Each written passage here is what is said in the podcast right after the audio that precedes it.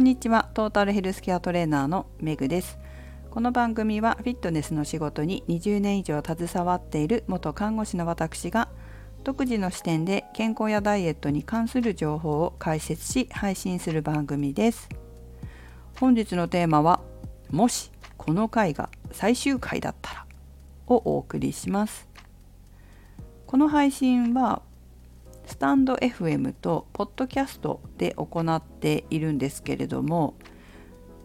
ポッドキャストで聞いてくださってる方も結構いらっしゃるみたいなんですよね。皆さんポッドキャストって聞きますか？私は結構聞くんですよ。であの専門家の自分が専門じゃない分野の専門家の話とかを聞くことが多いんですけどとても勉強になるのでね。その中で今回、まあ、今週かなで終わってしまう番組があるんです。よく聞いていたポッドキャストの番組だったんですけど終わってしまうということであ残念だなーなんて思いながらもどうやらこの終わりは一旦終わりというかこのジャンルで話をするのは終わりジャンルっていうかこのテーマかこのテーマで話をするのは終わりで、えまた新しいテーマで再開するというような感じだそうなのであよかったなってまたお話聞けるんだなと思ってちょっと喜んではいますが一旦今のテーマは終わるんだそうです。でそんなことを、まあ、TwitterX ですねで見た時にじゃ自分がこのポッドキャスト終わる時最終回に何の話をしようかなってちょっとなんか思ったんですよ。最終回に話すとしたら何かなってふと思って考えてみたんですけどこのタイトルこの番組のタイトルはバランスダイエットですよね。ダイエットはバランスが大事だよっていうことで心理運動食事っていう風になってるわけですけれどなんかね感じているのは食事と運動に関してはこうまあ、結構やってらっしゃる方も多いのかなって思うんですけど心をないがしろにしてませんかっていうことはなんとなく言いたいなっていうのはあるんですよ。だから深い心をもっとよーく見てそして直そうよ。心理ももうちょっと目を向けようよ。直せる部分直していこうよっていうのが一番言いたいことなのかなっていうふうに感じました。そもそも運動と食事っていうのはベースは心なんですよ。食事をダイエットとか健康のためにコントロールできる人っていうのは心がコントロールできるから自分の心がコントロールできるからその良い食生活よく良い食習慣があるわけです心がそうだからでも良い食習慣がないっていう方はそもそもの心考え方っていうのが違うんですよ。習慣が違うっていうのは何が違うのかって言ったら心が違う考え方が違うんですね。考え方が習慣を決めるのでで心が習慣を決めていくつまりは。でその心っていうのはどこを指すかというと表層意識つまり健在意識ではないんですよ。健在意識ではなくて深い心潜在意識深層意識無意識と呼ばれるところです。無意識が今の習慣を作ってるわけです。行動を作ってるわけです。無意識が。この無意識自分で認識できない部分を変えなければ食習慣っていうのは変わらない。運動も一緒です。無意識を変えなければ習慣は変わらない。行動は変わらないわけです。浅い心じゃないんですよ。深い心なんですよ。大事なのは。深い心が習慣を作ってるんだけれどもなんかあんまり私も上手に伝えられてなかったのかなとかね。まああんまり心のことに触れることが最近少なかったなとかとも思うんですけどでも私が一番今言いたいなと思うとしたらその心の部分もっと深い心をよく見ましょうっていうこととこの深い心っていうのは大人になってからでも直せるよっていうこと。直すと変わるよ変われるよっていうこと。これを知ってもらえたらなっていうふうには思うから一番言いたいことはこれなのかなバランス考えた時も運動と食事はある程度こう知識ある方いらっしゃるけど行動が取れない続かないっていうのは深い心がまだ量がその深い心を直すっていうところをやってないからなんじゃないかなと、まあ、バランス取れてないわけですよね。心だけ見てないみたいな。感じで、えー、結果が出ない方っていうのはあるかなというふうに思います。私自身は何度も話してますけどやっぱり深い心を本当に時間をかけてまあ時間かけたっていうか集中して3年ぐらいやりましたよね。34年。ねしかも3839404142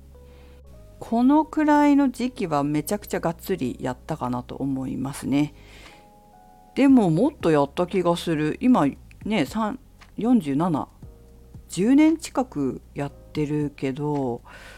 集中してやったのは3年4年5年ぐらいかな。であとはこう仕事。自分もね心の方の仕事もやり始めてやりながら勉強したりとか。で今またステージが変わってきたので少しあのやってることっていうのも変わってきてますけれども、まあ、とにかく集中して3年4年5年ぐらいやったおかげで今があるかな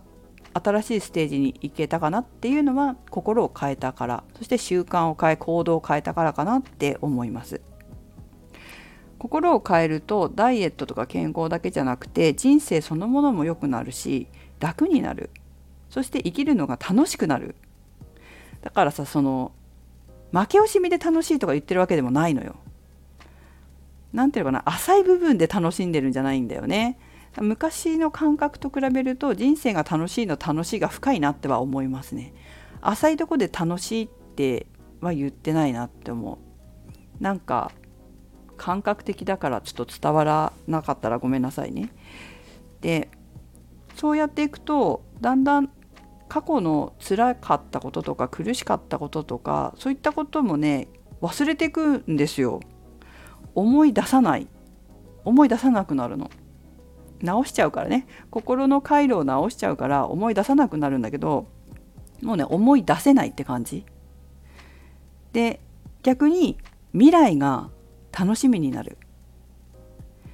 人生自分の人生を新しく作っていくのが楽しくなる。自分の可能性を試したくなる。試してみたくなる。で新しいことに挑戦するともちろんこう新しいことを始めるわけだからわからないこともたくさんあったりするからちょっとストレスがかかるようなこととかももちろんあるんだけれどもそれでさえ楽しくなるんですよ。嫌だなって思うんだけどでも頑張れるっていうか自分の人生のためなんだからって思うし、うん、役に立ってる。これから絶対に役に立つはずだこの経験はって思えるし楽しくなるんだよね毎日が。昔はなんかね今こことかあるじゃないですか。そんなのできなかったんですよ。本当に。もういつも余計なことばっかり考えてしかもその余計なことっていうのは悪いことだよね。もう道を歩きながらネガティブなことばっかり考えてて今ここなんて状態じゃなかったんだけど本当にこう今ここっていうのも全然できるようになったしその季節を感じたりとかあと考えてることもポジティブなことになってるし辛いなって思ってもまあなんか笑ってるよね。多分潜在意識はいいこと考えてるんだと思う。楽しいこと考えてるんだと思うんだよね。そうなのよ。なんか写真を自分の写真をねここ最近の写真を全部見返したしたんだけど最近。あの Facebook とかに載ってる写真をこう見返したら全部笑ってるんですよね。自分が。でしかもなかなかいい笑顔で笑ってるんですよ。だけど本当ここ1年ここ1年結構きつかったんですよ精神的にも。きついし体力的にもきつかったんだけどなんかすごい笑顔が良くて自分の自分で客観的に見ていいなとか笑ってんなって思ってるしなんかすごい大変だったなって思うんだけどいや頑張ったなって。なんか頑張れる自分もいるわけよ。頑張れる自分をまた誇らしく思えたりしていや自分頑張ったみたいな。こんだけ頑張ったんだからいいわみたいな。自分で自分を認められる。で頑張れるようになる。感情のコントロールもできるようになるしだから多少こうストレスかかってる状況があったとしてもなんか全然こうネガティブな感情は生じない自分になれたなとは思いますね。まあ全然じゃないけどでもなんかそれはその表層その 何て言うのかなその感情マイナスの感情もどっちかというと浅いというかそっちの方が浅くてポジティブな感情に切り替わるのがすごく早いなっていうふうに思いますね。だから38に初めてフラクタル心理学に出会ってもう本当にね写真撮ったら暗い顔しか出てこないみたいな時期もねあったわけだけど年を重ねるたびに心を変えていって心を変えたおかげで、うん、ポジティブな自分になれたことを誇らしくやっぱり思うなと思います。はいということでもしこの回が最終回だったら私が一番言いたいなと思うことは心を見よ変えよということかなということでえ今日はお話を終わりたいと思います。はいまあもうちょっとこの配信は続きますけどもいつまで続くかは私も何も考えてませんが続けられる限り続けていきますので、え今後とも応援していただけたら嬉しいです。何か話してほしいこととかあったら是非遠慮なくメッセージください。それではメグでした。